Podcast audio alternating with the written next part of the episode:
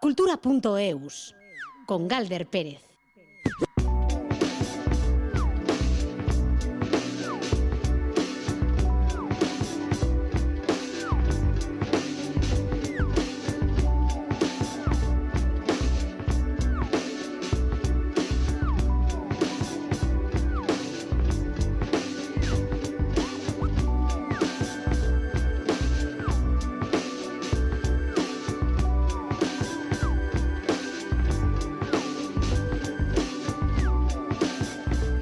Caixó, Arrachaldeón Gustio y Ser Modus es lunes y es uno de esos días en los que tenemos noticias culturales así como en mayúsculas y además eh, nos hacen muy felices. Estivaliz Urresola, la cineasta, va a estrenar su primer largometraje, 20.000 especies de abejas, en la sección oficial ni más ni menos que de la Berlinale.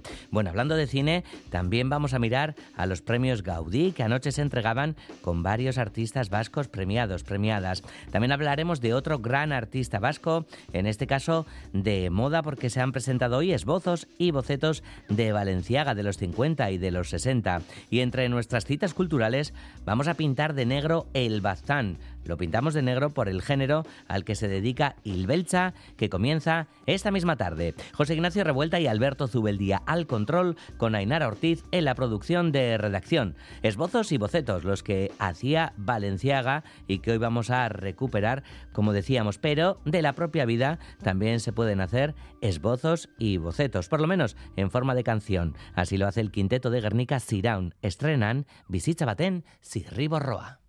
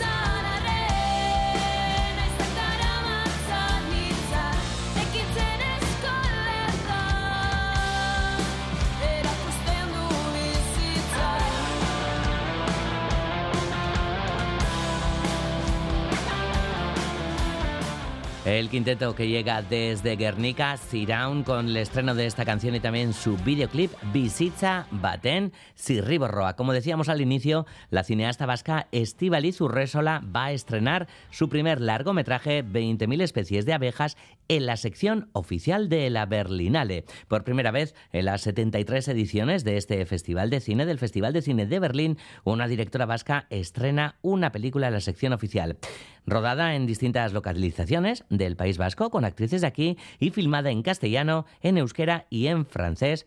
Este largometraje de la productora Garisa Films supone desde luego un hito súper importante para el cine vasco. 20.000 especies de abejas tendrá su estreno absoluto en Berlín. El festival se va a celebrar entre el 16 y el 26 del próximo mes de febrero y competirá con otras 17 pelis por ese prestigioso Oso de Oro. Nos lo cuenta Ainhoa Aguirre.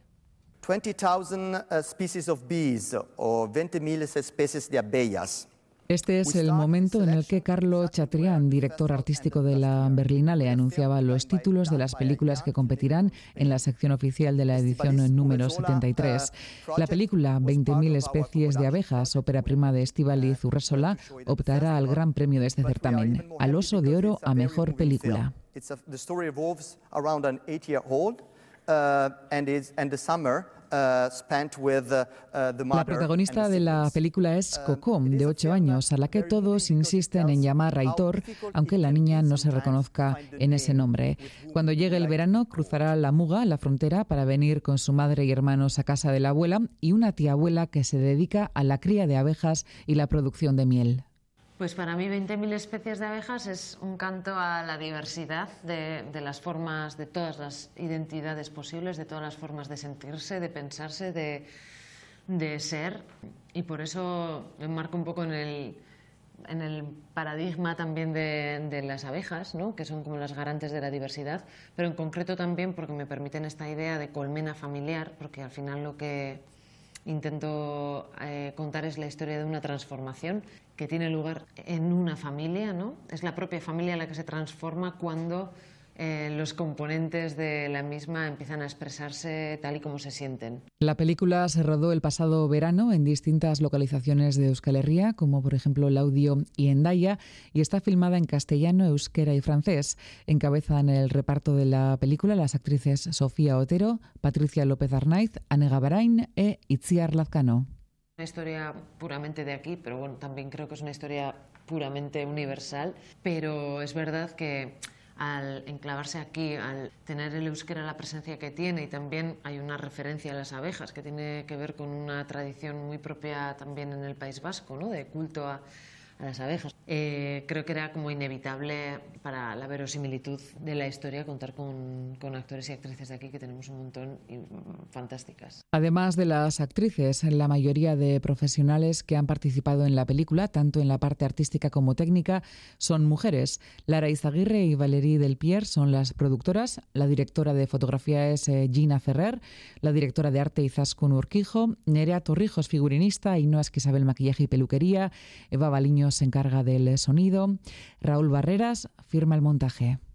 Creo que no estamos teniendo mucho tiempo a encajar lo, que realmente significa, porque todo lo que ha implicado ha sido como marcar la fecha de, entrega de la película y todos los procesos que quedaban por hacer, que eran muchísimos, porque al final rodamos la película en verano, ¿no? Y en la postproducción, pues bueno, ahora estamos como a fuego, terminando toda la pospo de sonido, de color en Barcelona, eh, todos los materiales que hay que generar. En la productora también están mm, que sale humo de todas las cosas, toda la comunicación que todo esto implica y genera.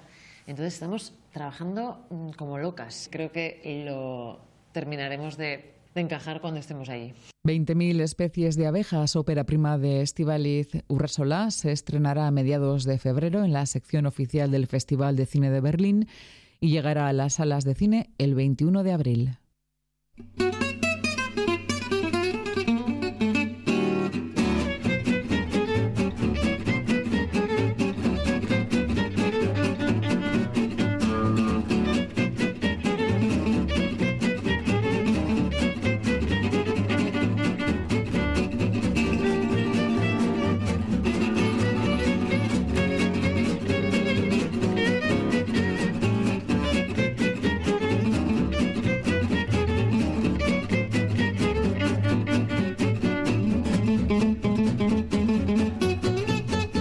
Hoy es el cumpleaños de muchísima gente este 23 de enero, Sorionac, a todas las personas que cumplen años hoy.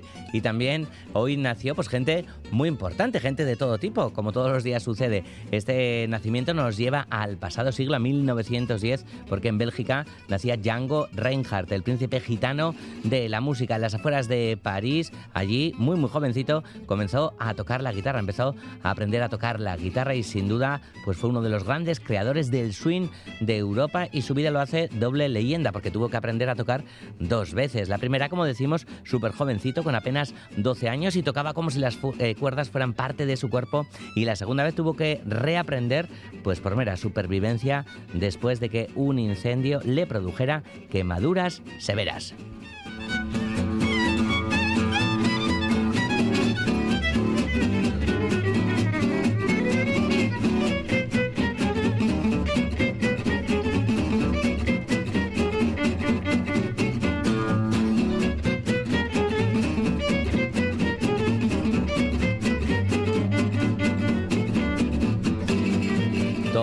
Genio del pasado siglo, un genio de la música y es que cada destello sobre la creación de los genios pasados es motivo de alegría. Y al respecto son más de 8.000 destellos los que se han presentado hoy en Archivoa, bocetos de los 50 y 60 que son una guía de trabajo sobre cómo se articulaban los innovadores diseños entre Valenciaga y su equipo. Deberá ser todo analizado, pero aviso para modafans entusiasta. En primavera, en abril, se podrá podrán ver más de un centenar de estos bocetos en el Museo Valenciaga. Vamos con Iker Zabala, que hoy ha aprendido a distinguir una túnica, una túnica, perdón, o un diseño saco.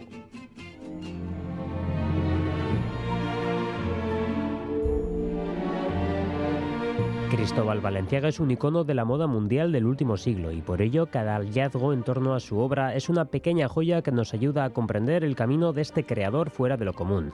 Así que este fondo de gran tamaño forme parte del patrimonio vasco es un gran paso tal como explica Miren Vives, directora de Valenciaga Museo en Guetaria porque aspiramos a eh, ser el centro de referencia a nivel internacional sobre la figura de Cristóbal Valenciaga. Nuestra génesis o, tienen que ver con las aportaciones y la generosidad de muchísimas personas privadas, es decir, clientes, pero no teníamos prácticamente ningún material sobre el proceso de producción ni sobre el proceso de creación. Son más de 8.000 entre dibujos, bocetos y documentos, todos ellos de pequeño formato, tal como detalla Bingen Subiría, consejero de Cultura. Reúne un total de 8.362 bocetos creados en la fábrica o en la casa de Cristóbal Valenciaga. Incluyen, por un lado, bocetos de trabajos de colección, más de mil, con muestras de tejido. Hay bocetos de ideas previas, figurines para teatro, órdenes de trabajo y documentos manuscritos. Y como es habitual en los casos de material inédito, hay una historia detrás que comienza por este material recibido en calidad de indemnización por finiquito en los 80 por el diseñador italiano Lorenzo Riva. Las obras fueron detectadas por los compañeros del Museo Valenciaga, que entraron en contacto con el que hasta ahora ha sido su propietario y comprobaron su autenticidad, su calidad y su buena conservación que nos han animado a hacernos con esta colección.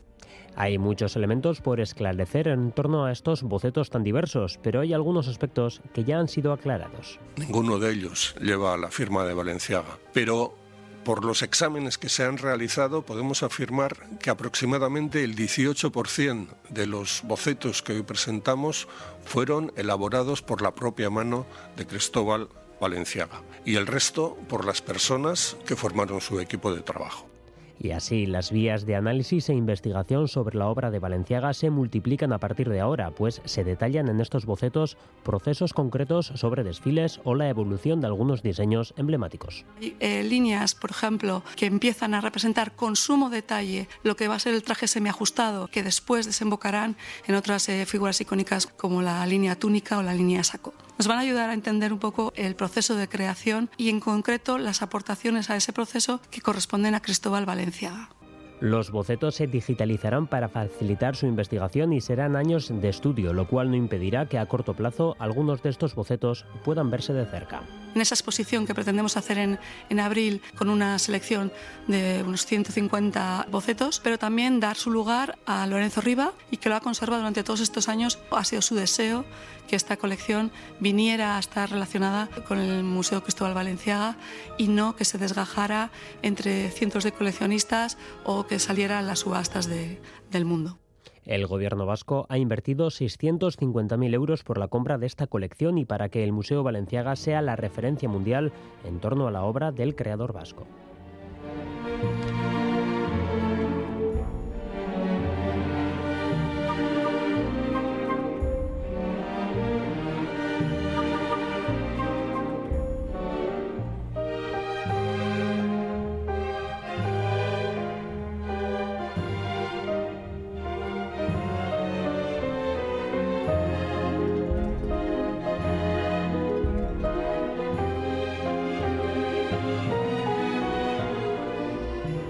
Pues qué maravilla, qué maravilla, esas 8.000 piezas con bocetos y demás recuperados por Archivo A de Valenciaga. Nos va a servir, desde luego, para conocer mucho más a fondo su trabajo. Nos vamos a una cita que tendrá lugar el 4 de febrero. Euskalduna Bilbao abrirá sus puertas en la segunda edición de Bici Euskalduna.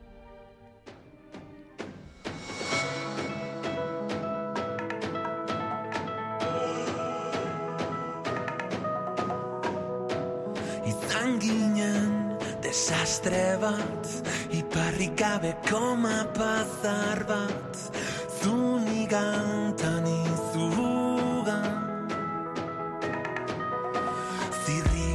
Bici Euskalduna va a brindar la ocasión de conocer las instalaciones y lo que se desarrolla en este centro. Y además se podrá disfrutar de una jornada llena de actividades culturales. Contarán con 15 eventos en 10 espacios diferentes y todo a lo largo de 12 horas. La danza, la música, las artes escénicas, el circo y el arte. Toda una serie de actividades para el amplio abanico de público que se darán cita en esta jornada especial, 4 de febrero. Marijose Uría tiene los detalles. Entre las actividades están la danza de Agate de una ballet que coincidiendo con la víspera de Santa Águeda revisitará esta tradicional costumbre y con la música de Geraldine y de Peyo Reparaz Zetac. Una jornada especial dedicada a la ciudadanía para que sienta como propio este centro y lo que se desarrolla en su interior. Lorea Bilbao es la diputada foral de Cultura. Conocer lo que sucede en escena, conocer lo que sucede entre bambalinas y nuestro objetivo es eso, bici Euskalduna, Euskalduna bici izatea. Queremos que viváis el Euskalduna, que os sintáis parte del Euskalduna, que la ciudadanía, más allá de ver un edificio en el que pasan cosas, sienta el orgullo de ser parte de, ese edificio en el que pasan cosas y ser parte de ese pasar cosas y sobre todo de vivir cultura, de vivir arte, de vivir cohesión y convivencia. El concierto interactivo Seascatic para los más pequeños, el piano vertical o el de vinilos concierto en el lago, la conferencia BAO, el coloquio Ichaso Morea Emakumeo Nolatua, las artes escénicas que trabajan la diversidad, la cohesión y la convivencia como Maricas Todas, a solas con Raquel y la mitología vasca en el Chonchonguilo R. Camari, o la exposición sobre el mapa de emergencias medioambientales del artista Esther Pizarro. Muchas actividades más entre estos 15 eventos, como destaca Nerea Lupardo, director del Palacio Euskalduna. Estamos hablando de 15 representaciones, numéricamente estamos hablando de 10 aretos, 10 salas que tiene Euskalduna ese día puestos a disposición y de 12 horas intensivamente para ofreceros toda esta cultura y toda esta oferta. Todo ello en euskalduna.eus, donde veréis una oferta que combina eh, una parte eh, con entradas y otra parte gratuita, porque entendemos también que esa accesibilidad debe de existir. Son eventos repartidos entre diferentes disciplinas artísticas que acogerán a la ciudadanía en la jornada Bici Euskalduna, un espacio inclusivo, abierto y participativo.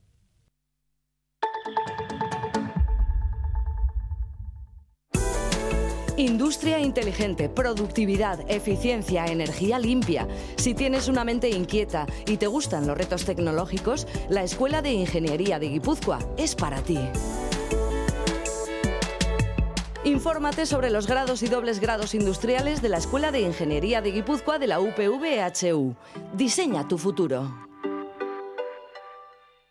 Mientras el Museo de Bellas Artes de Bilbao cambia, sus salas cambian semana a semana. BBKTEAC, Más de 100 artistas de la colección provocan inesperados y sugerentes cara a cara. No te pierdas estos encuentros y disfruta de los grandes artistas con tu entrada gratuita. Patrocina BBK.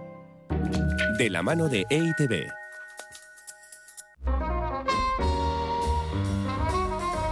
El Centro Musique Barri de Guecho acoge el mejor jazz de la mano de Joshua Edelman Trio este viernes 27. Disfruta de los sonidos del gran pianista neoyorquino, que en esta ocasión nos ofrece inolvidables clásicos de la tradición jazzística y algunos de sus mejores temas originales. Joshua Edelman Trio, este viernes a las 9 en Musique Barri. Entradas ya a la venta en la red de Cuchabank. Organiza el Ayuntamiento de Guecho.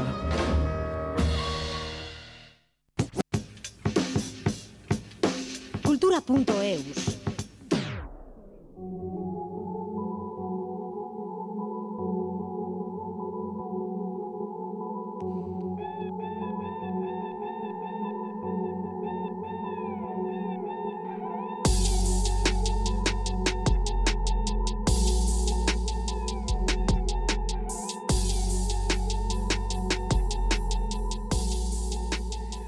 cierto es que en cultura.eus tampoco hablamos todos los días de, asuntos económicos, pero, como no, son también importantes en el aspecto cultural, artístico y sobre todo para las personas que trabajan en todo ello. Vizcaya, el territorio vizcaíno va a contar con, con nuevas deducciones fiscales relacionadas con espectáculos de artes escénicas y musicales en vivo.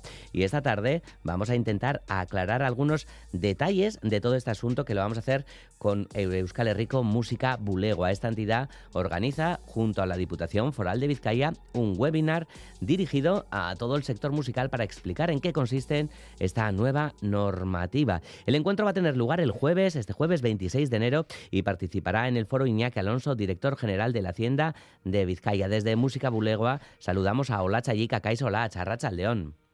Caixo, Arracha León. Y también contamos con Amaya Ispizua, que es eh, promotora del grupo Getting. Caiso Amaya, Arracha León.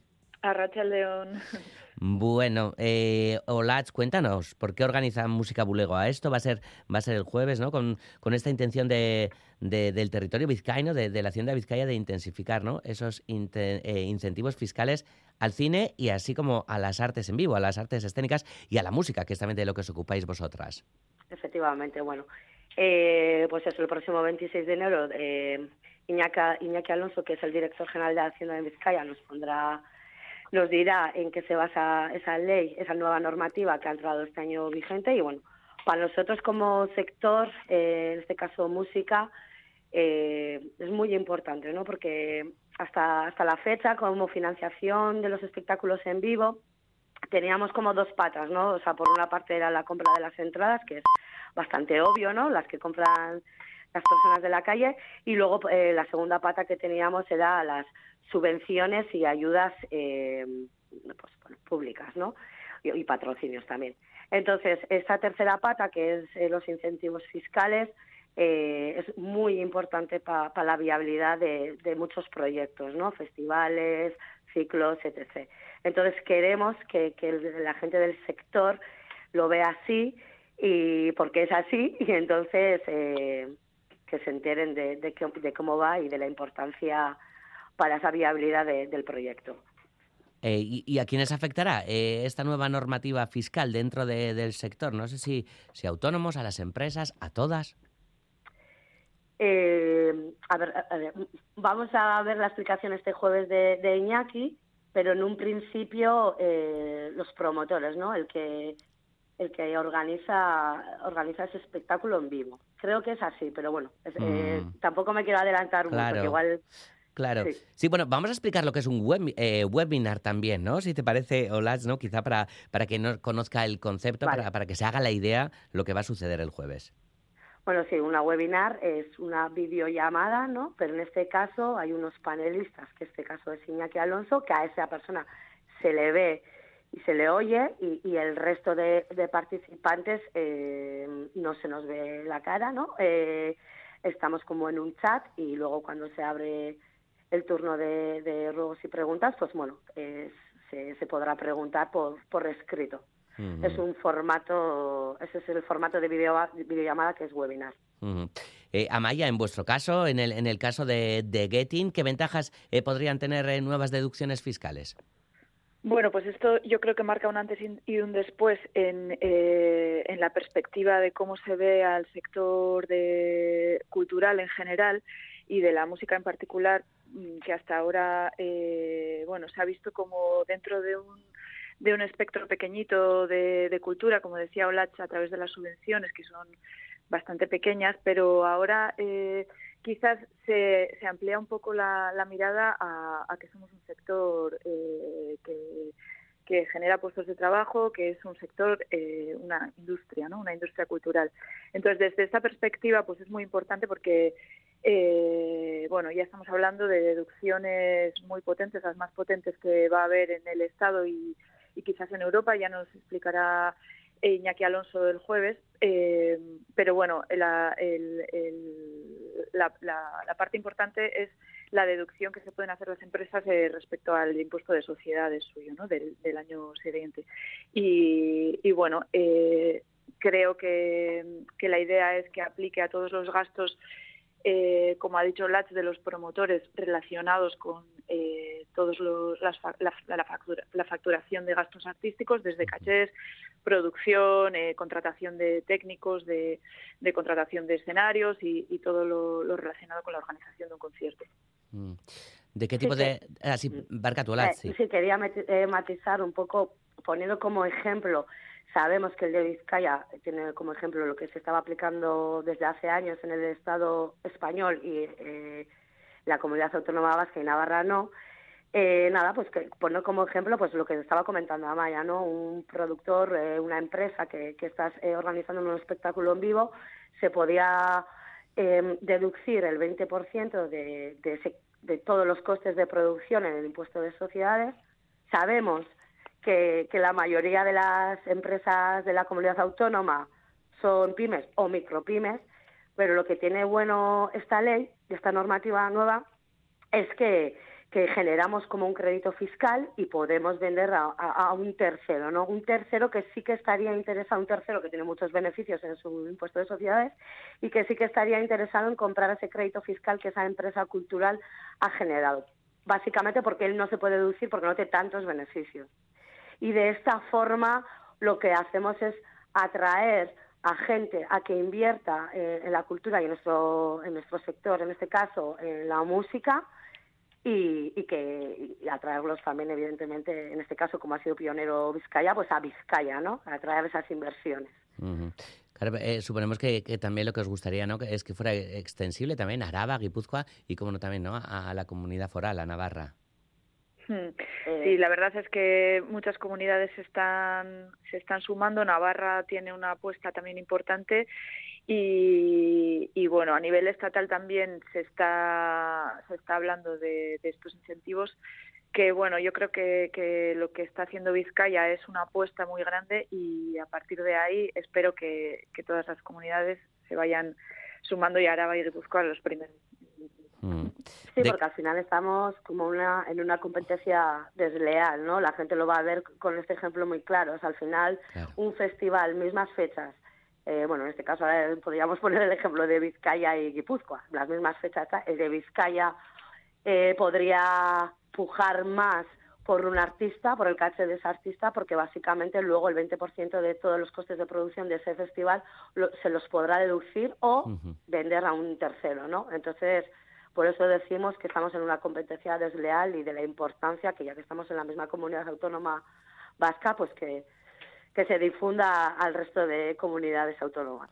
¿De qué manera creéis que esta nueva medida revitalizaría conciertos, festivales y, y la escena vasca eh, en general? Hombre, pues estamos hablando de que un grupo que mm, pueda estar pensando en venir a Madrid, Barcelona y Sevilla, pues en vez de venir a Madrid, Barcelona y Sevilla, pueda venir a Madrid, Barcelona y Bilbao, ¿no? Eh, son apuestas tan importantes que van a generar eh, pues que empresas decidan venir a, empresas internacionales, empresas nacionales, incluso eh, empresas de, País Vasco. En el cine es muy claro, porque hablamos de rodajes que que, tienen un presupuesto enorme eh, y que en lugar de realizarse el rodaje pues en Soria, pues eh, Vizcaya tiene unos incentivos increíbles, eh, van a venir rodajes a, a, Vizcaya. Y en el caso de la música son proyectos más pequeños, pero mucho más abundantes. y bueno, yo creo que va a ser una, un cambio importante. Mm. Eh, Amaya, vosotras, eh, Getting, eh, no solo operáis aquí en Euskal Herria, porque vuestro ámbito de trabajo también se extiende a España, Francia, Latinoamérica, Estados Unidos y demás. ¿Cómo están las cosas eh, en nuestra industria artística comparando nuestro sistema de deducciones con, con los de otros lugares?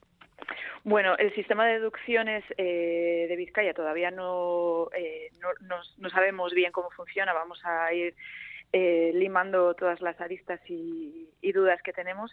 Eh, pero el sistema de deducciones de Vizcaya va a ser uno de los más potentes de, Europa y, y, va a representar un antes y un después. Entonces, bueno, yo creo que, que, son, que es muy importante. A nivel eh, mundial, eh, es un apoyo que, el sector lleva pidiendo mucho tiempo porque hemos pasado diversas crisis, entre ellas la última que ha sido muy muy potente para el, sobre todo para el directo, ¿no? Porque antes fue más discográfico eh, y, la verdad es que es un apoyo importantísimo ahora mismo. Hmm. Hola, eh, las personas eh, interesadas, ¿cómo pueden acceder a, la webinar este, este, este mismo jueves? Vale, pues eh, tenemos en la página web de Música Bulegua eh, la noticia, bueno, hay un link y, te puedes inscribir ahí hasta mañana martes. Entonces es mm. bastante sencillo. Vale. No sé si se nos ha quedado algo en, en, el aire, si, queréis aclarar algún asunto más o, ya hemos llegado a, aclararlo todo, Amaya Olatz.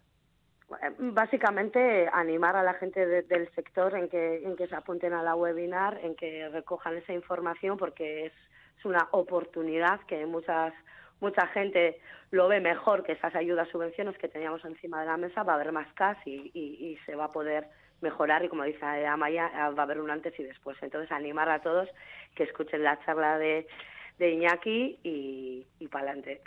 Hola Chayika, desde Música Bulegua y Amaya Espizua desde Getting. Es que ricasco a, a las dos y, seguiremos en contacto. Es que ricasco. Gerbarte. amaba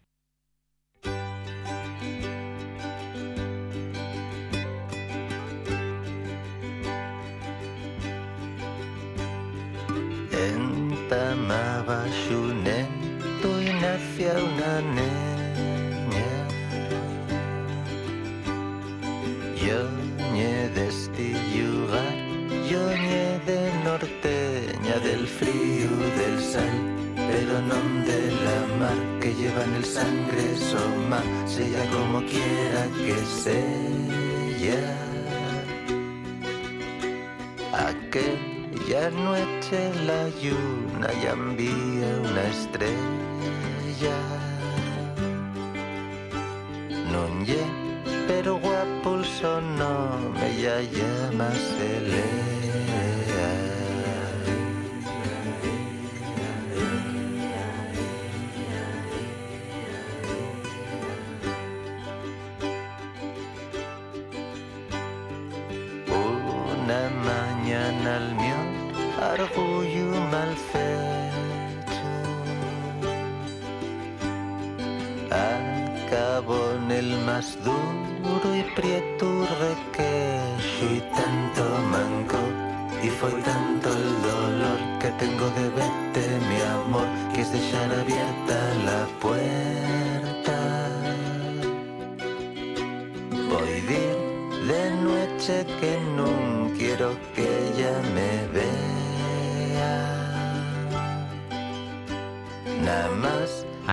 De Lea, qué mejor que una nana para un lunes como esta nueva canción de Nacho Vegas, un tema delicado y aderezadito con ese sonido de las mandolinas. Nacho canta en asturiano, como escucháis, sobre Lea, una recién nacida, pues que llega a este mundo lleno de color, lleno de belleza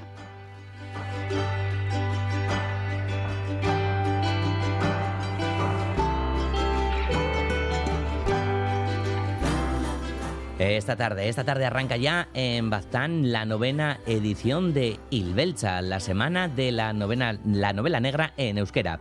Hasta el domingo han preparado un programa con todo tipo de actividades, entre otras charlas, cine, rutas teatralizadas o representaciones de libros, además de sus presentaciones. Y entre los invitados de este año, creadores como Joseba Sarrionandia, John Alonso, Miquel Álvarez o Rupert Ordorica. Itziar Lumbrera tiene todos los detalles. Maite zaitut, ane. Maite zaitut, mire. Un año más, el género negro protagonista de Ilbelza, la semana de la novela negra en euskera en Baztán.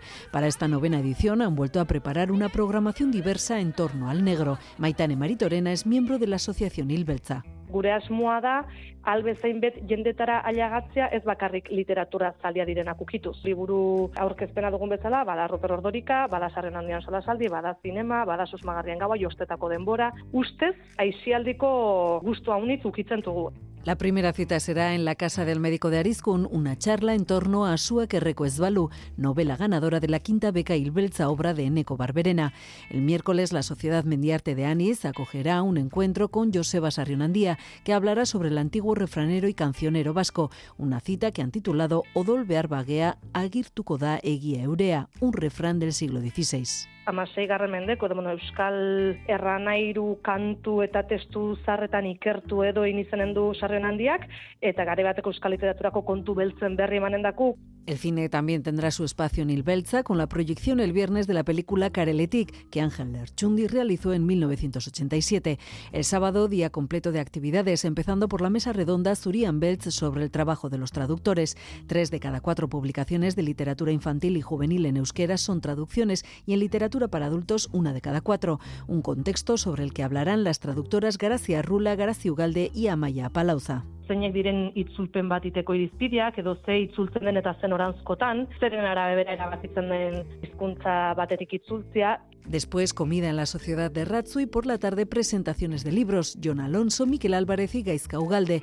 Y por la noche una nueva edición del juego Susmagarri en Gaua, La Noche de los Sospechosos. El domingo por la mañana, Ruta Negra teatralizada en Oronoz. Y por la tarde, Rupert Ordorica y el concierto Zuribeltzean pondrán fin a la novena edición de Ilbelza en Arizcunenea de Lizondo.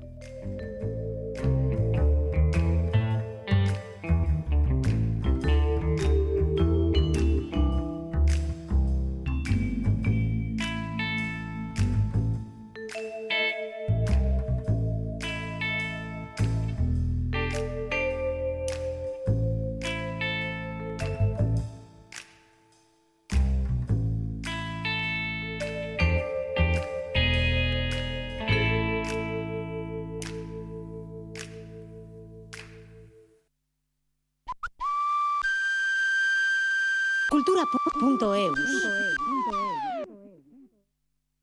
I lost my heart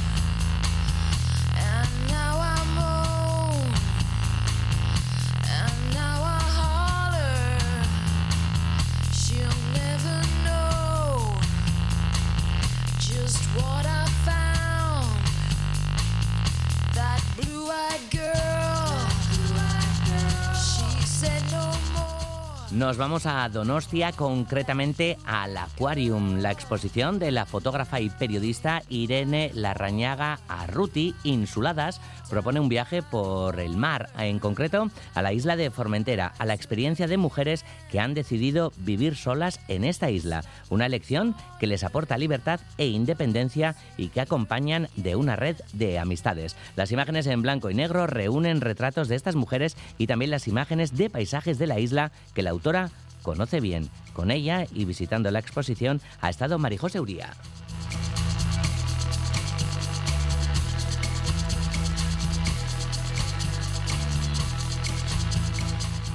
La muestra de la fotógrafa y periodista Irene Larrañaga Ruti retrata a mujeres que viven en una soledad conquistada, elegida, que les dota de independencia y de libertad y que se acompaña de una red de amistades, de sororidad, como señala la autora, que también lo vive así. Están presentes en el proyecto mujeres que han decidido vivir solas y que, bueno, que ellas son, sin ser esposas de hijas de nietas de eh, son ellas no y que en ellas está la esencia y, y viven felices con su proyecto de vida Es una serie de cinco retratos de mujeres que viven en la isla de Formentera, que también protagoniza de alguna forma la exposición. Irene conoce bien esta isla. Son retratos a gran tamaño de cinco mujeres de edades entre los 23 y los 94 años, a los que acompañan una serie de fotografías más pequeñas de la naturaleza del mar. La visita a la muestra es en sí un viaje. un viaje que empiezas por mar y terminas en mar en un mar la última foto también la primera y la última foto son imágenes de mar no de un mar más tranquilo más calmado después de haber hecho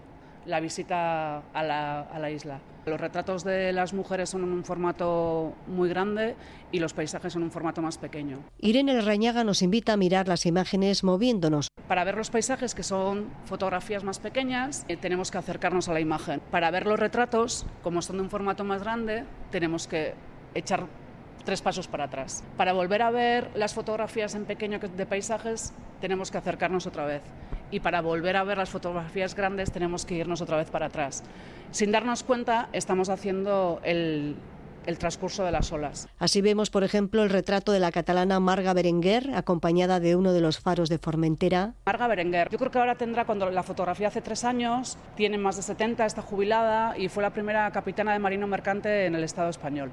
Ella, eh, después de haber trabajado mucho tiempo como capitana de marino mercante, eh, lo dejó y estuvo trabajando en una, en una ONG en la que hacía viajes en un pequeño velero con jóvenes que estaban en exclusión social, con una ONG francesa. Y eh, su frase, la que yo más recuerdo, es yo vivo libre sin candados. O el de la profesora de 39 años, Tina Carrasco. Y para mí Tania representa la, la lucha.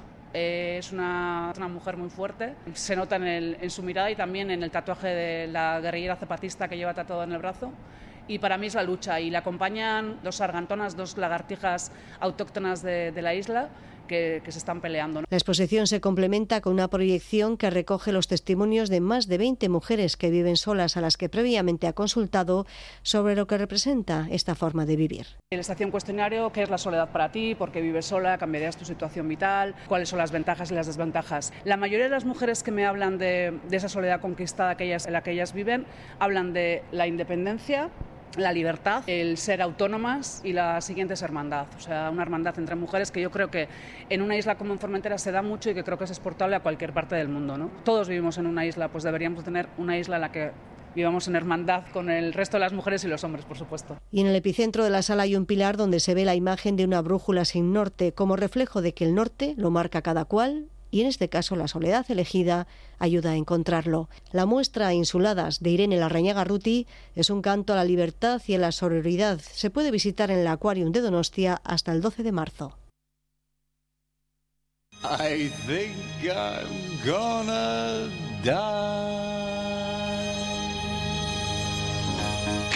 Pues sí, con la voz también se baila, claro que sí, cómo no. Eh, su director técnico es Borja Puyol. ¿Qué tal, Borja? Racha León. Racha León, muy bien. Oye, tengo la, la sensación eh, de que Eolo también era un ser muy solitario, como las mujeres de las que nos hablaba ahora mismo Irene. Sí, Eolo que le prestó su baúl a Ulises y claro, abrieron el baúl y salieron todos los instrumentos de viento y ahí ya empezó la familia orquestal a nutrirse porque las orquestas más antiguas sobre todo eran cuerda y un poquito de viento y poco a poco se fueron incorporando los clarinetes y los instrumentos de metal, las trompas que primero eran naturales, luego ya de pistones, las trompetas, los trombones, la tuba, el saxofón más tarde, el saxofón que tiene ciento y pico años, no mucho más. Sí, es bastante, bueno, eh, es un instrumento moderno, ¿no? Casi Sí, contemporáneo, sí, sí, ¿no? heredero del clarinete, pero, pero muy moderno. Bueno, antes de, de ese concierto de Eolo and Company, tenemos que hablar de, de un concierto que vais a celebrar hoy mismo, La Voz, con un concierto de cámara esta misma tarde. Sí, porque nos hemos metido ahí a saco ya con Eolo. Esta mañana hemos hecho el primer ensayo, pero es que esta misma tarde tenemos un concierto de cámara muy interesante eh, porque hace unos días hacíamos una sinfonía de Vaughan Williams, del compositor inglés, y el concierto de cámara de esta tarde va a ser también dedicado todo a compositores ingleses. Va a estar el propio Vaughan Williams, de quien se va a terminar el concierto con su Fantasía Quinteto para cuerda, de Britten, de Benjamin Britten, muy conocido, la fantasía para cuarteto de cuerda y oboe, y de Oslo, Oslo, un compositor también inglés un poco menos conocido, también una, un quinteto para cuerdas en número 8 en re menor. Eh, hoy es una tarde ideal con este tiempo para irse a escuchar música de cámara y encima inglesa, que es así como que estás como con la chimenea al lado y que, en fin, que, que, que se hace más agradable el final del día. Vale, pues el concierto para, para hoy. Ahora sí que vamos con, con el de Olo, ¿verdad? Que es el Sí. viernes, si no me confundo, ¿no? El viernes. que es un concierto didáctico, un concierto para toda la familia, que además de los músicos, por supuesto, hay también un, un intérprete, eh, eh, un actor, ¿no? En escena. Es un protagonista im- importante, es un gran músico, Andreas Pritzlitz, que es un músico eh, de origen polaco, afincado desde hace años en Madrid y que ha hecho muchos proyectos con instrumentos de viento. Él toca todo lo que se pueda soplar. Es un gran saxofonista, toca también muy bien la flauta de pico, toca también muy bien el clarinete, bueno, todos los instrumentos prácticamente de viento los domina. Y hace unos años hicimos con él, justo además, mira, marzo de 2020, de Infausto recuerdo, pues justo estábamos Uy. haciendo La leyenda del fauno, que fue un programa didáctico que él también hizo con nosotros. Eh, se tuvo que interrumpir, por lo que ya todos sabemos, y ahora retomamos la colaboración con él con otro de sus programas que se llama Eolo and Company y que habla precisamente de eso, ¿no? de los instrumentos de viento dentro de la formación orquestal.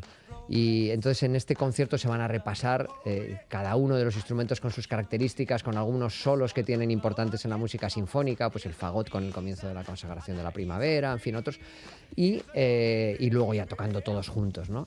Y, y es un programa que haremos para centros escolares, para icastolas, colegios, institutos, durante la semana, el miércoles, el jueves y el viernes, ya todas las entradas están repartidas y tenemos en el auditorio del conservatorio lleno todos los días. Y el viernes lo repetiremos por la tarde, a las seis y media de la tarde, en el Palacio Euskalduna para familias, lo que llamamos conciertos en familia, porque, porque bueno, queremos que ahí se puede disfrutar muy bien de una, de una obra que se puede disfrutar a partir de los 5 o 6 años para que los aitachus, las amas vayan con sus peques y, y que lo vivan todos juntos ¿no? y luego lo puedan comentar. Mm. Eh, ya viernes por la tarde, porque a veces hacíamos, muchas veces los hemos hecho en sábado por la mañana, pero algunos nos decían, bueno, pues que el sábado por la mañana hay mucho deporte escolar. ¿Qué eso te iba a decir? Claro, el hockey, el baloncesto, tal. Digo, bueno, venga, pues el viernes a las seis y media de la tarde, a ver qué hay. Y bueno, pues eh, además lo- los precios son asequibles, son 9 euros cada entrada y se disfruta de este programa con el gran Andreas Pritzlis, que es un musicazo y un muy buen actor, como has dicho también, ¿eh? porque él va haciendo toda la pantomima, presentándolo con, con ese personaje de Olo que se ha inventado. Qué maravilla. Eolan Company eh, en abierto, digamos, vaya, para toda la familia Sí. este viernes, además de, de los pases escolares con la voz. Y tenemos que mirar ya al nuevo concierto de, de Abono, el décimo ya de, de la temporada que se celebra la semana que viene con dos grandes nombres, dos enormes autores. Así es. Si quieres empezamos a escuchar lo primero a Sostakovich y luego hablamos un poco del programa.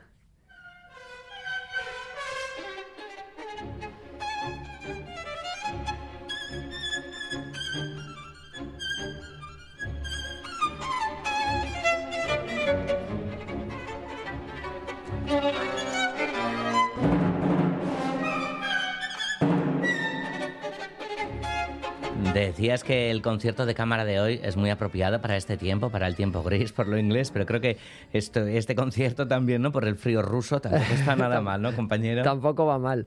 Además, fíjate, eh, son dos autores rusos, los dos, Sostakovich y Rasmaninov, los que van a, te- los que van a copar este concierto de abono de la semana próxima. Y lo hemos titulado Dos almas rusas, porque aunque tuvieron trayectorias vitales, eh, fueron casi contemporáneos, pero sus trayectorias vitales fueron muy diferentes. Eh, Sostakovich permaneció en la Unión Soviética, vivió toda su vida bajo el régimen soviético y convivió con él, eh, que uno no sabe bien, porque dejó mm, pues un legado musical enorme, ¿no? Brutal.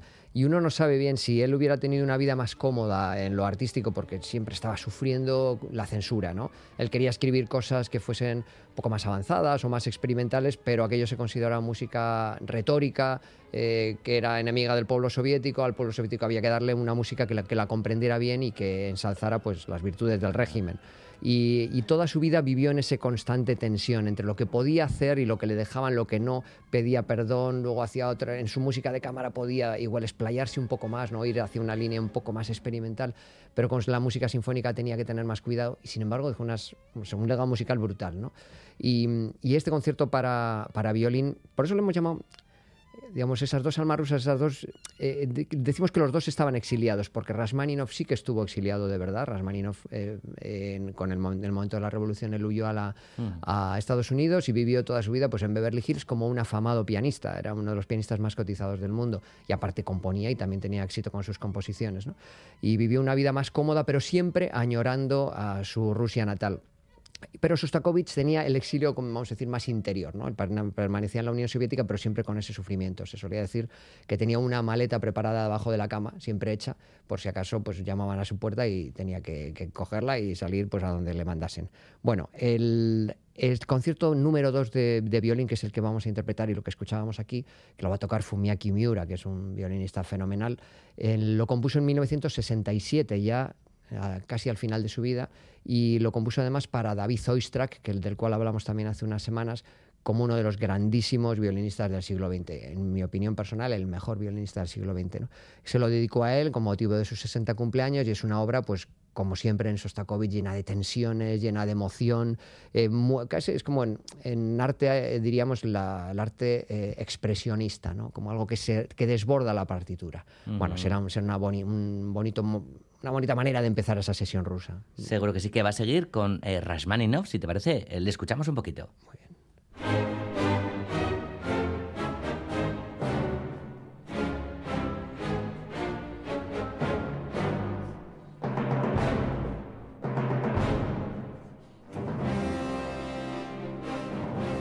El programa lo completa Borja, las danzas sinfónicas de, de Rashmaninov. Sí, un autor cuestionado, fue- fíjate, los dos fueron cuestionados en su tiempo como compositores, ¿no? Pero Sostakovich, el, régimen le decía, ojo, no te salgas de la línea, ¿no? Y a, Sosta- y a, y a Rashmaninov, el otro tipo, digamos, de, no sé, como de establishment, que era el de los compositores vanguardistas de su época, le decían, oye, no se puede escribir música tonal, música así que, que sea, ahora hay que escribir música experimental, ¿no? Y él, él era una especie de post-romántico que seguía escribiendo con las claves eh, armónicas del siglo XIX, de finales del XIX, y él decía que era lo que, lo que le salía. ¿no? Sin embargo, las danzas sinfónicas, que es lo que escuchamos, son un poco más avanzadas ya, son su última obra importante, casi su testamento musical, y además se, ve ¿no? al final, en el último movimiento, él llamó a los tres movimientos, la mañana, el mediodía y la noche, y el último movimiento... eh, eh, tiene mm, citas del Dies por ejemplo, de algunas de sus obras religiosas, o sea, es una especie como de despedida. Y bueno, y él mismo, mm, por aquello que decíamos del exilio, eh, él decía que siempre se consideró ruso, ¿no? Decía, soy un compositor ruso y la tierra en la que nací ha influido en mi temperamento y en mi perspectiva. Y bueno, pues él, aunque había vivido tanto en Estados Unidos, seguía componiendo como un compositor ruso, ¿no? Mm. Bueno, pues eh, sus danzas sinfónicas en ese programa de abono, el décimo de, de la temporada de La Voz, que no hemos citado al, al director, a Pablo González, ¿verdad? Muy importante, es uno de los grandes directores que nosotros nos visita muy a menudo y es un director, nació en Asturias, ahí en su momento, y, y con nosotros ha tenido colaboraciones estupendas, es, bueno, es fantástico y para este repertorio es excelente. Con Rashmaninov nos vamos a, a despedir. Perfecto, esto es el final de la pieza, que es, que es rotunda y como digo, una obra de culto dentro de, de lo muy bueno que escribió el compositor ruso. Nos preguntan por aquí, eh, a ver si eh, la narración, si es en castellano, la de Eoloy and Company. ¿o? Sí, será en castellano porque el Andreas Pritzlich es, bueno, pues él, solo habla castellano y él es el que ha hecho el guion, el que ha, hecho un poco todo, y él es el que actúa, entonces sí, sí, será en castellano. La cita es el viernes. Borja. Puyol, es que esperamos aquí pues en breve, cuanto antes. Venga, placer va. Viajar te gustó hoy.